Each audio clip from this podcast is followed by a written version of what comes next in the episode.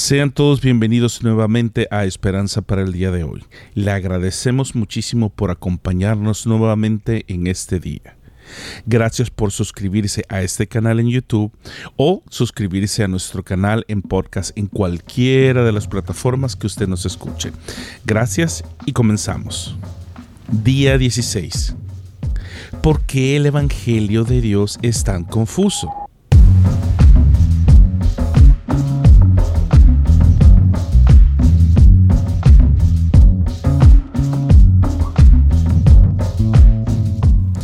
Muchos de nosotros hemos oído acerca de Dios y creemos que Dios es el mismo en todas las religiones.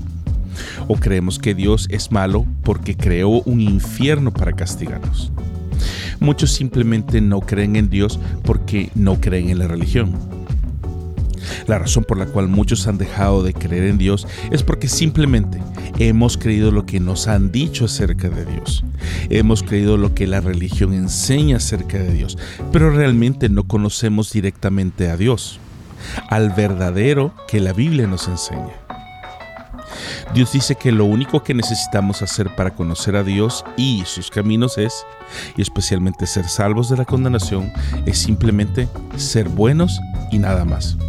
Antes de que me mande a volar y que pause este audio o me malentienda, déjeme explicarle a lo que me refiero, ya que la Biblia lo dice así.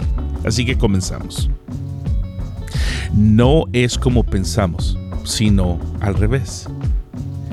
La Biblia habla que todo lo que hagamos, sigámoslo haciendo, pero al revés. Déjeme decírselo como lo dice Mateo 20 del 26 al 28. Y dice así la Reina Valera actualizada. Entre ustedes no será así.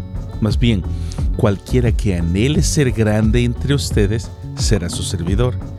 Y el que anhele ser el primero entre ustedes será su siervo.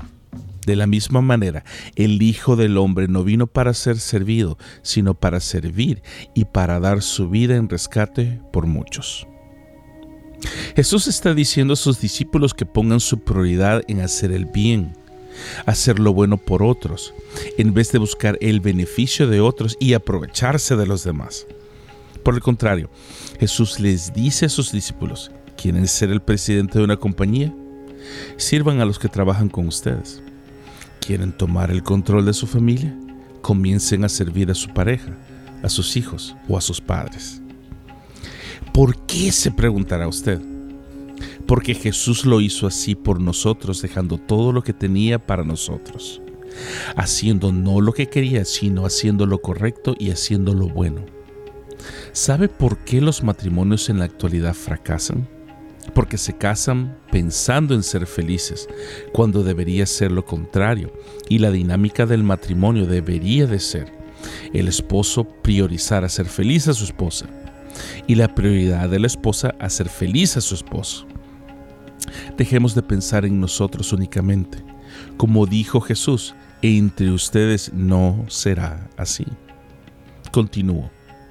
Hagamos lo bueno y nada más. Lo siguiente que Jesús dice es dirigido a todos los que nos han hecho o nos hacen el mal.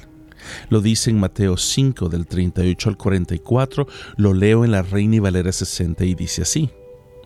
Oísteis que fue dicho, ojo por ojo y diente por diente.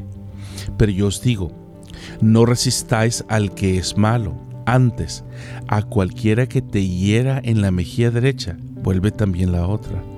Al que quiera ponerte en pleito y quitarte la túnica, déjale también la capa. Y a cualquiera que te obligue a llevar carga por una milla, ve con el dos. Al que te pida, dale y al que quiera tomar de ti prestado, no se lo rehuses. Oíste que fue dicho, amarás a tu prójimo y aborrecerás a tu enemigo. Pero yo os digo, amad a vuestros enemigos, bendecid a los que os maldicen, haced bien a los que os aborrecen, y orad por los que os ultrajan y os persiguen. Ve, la Biblia dice que debemos ser buenos para poder alcanzar a Dios. Debemos ser buenos no solo con los que nos hacen bien, sino también con los que nos hacen el mal. No sé qué le han enseñado, ni lo que la religión le ha dicho acerca de Dios, pero por experiencia personal, la religión, las tradiciones y sobre todo la iglesia me han lastimado mucho.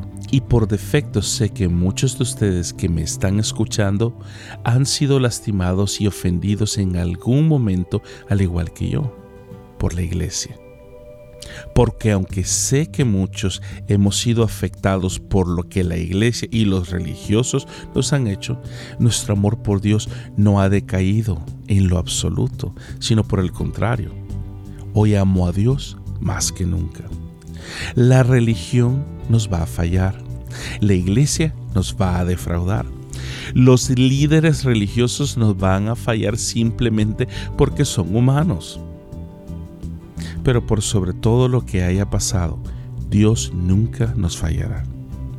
La religión nos dice que debemos hacer para acercarnos a Dios, pero Dios no es una iglesia ni tampoco una religión.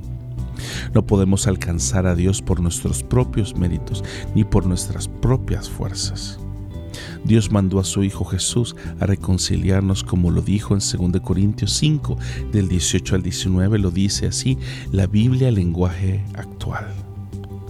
Y todo esto procede de Dios, quien nos reconcilió consigo mismo por medio de Cristo y nos dio el ministerio de la reconciliación. A saber que Dios estaba en Cristo reconciliando al mundo consigo mismo, no tomando en cuenta a los hombres sus transgresiones, y nos ha encomendado a nosotros la palabra de la reconciliación. Dios, en este día te pedimos que la verdad del Evangelio de Cristo inunde nuestros corazones. Que la paz de tu verdad ilumine nuestras vidas y abra nuestros ojos para seguir adelante. Amén. Nos vemos hasta mañana.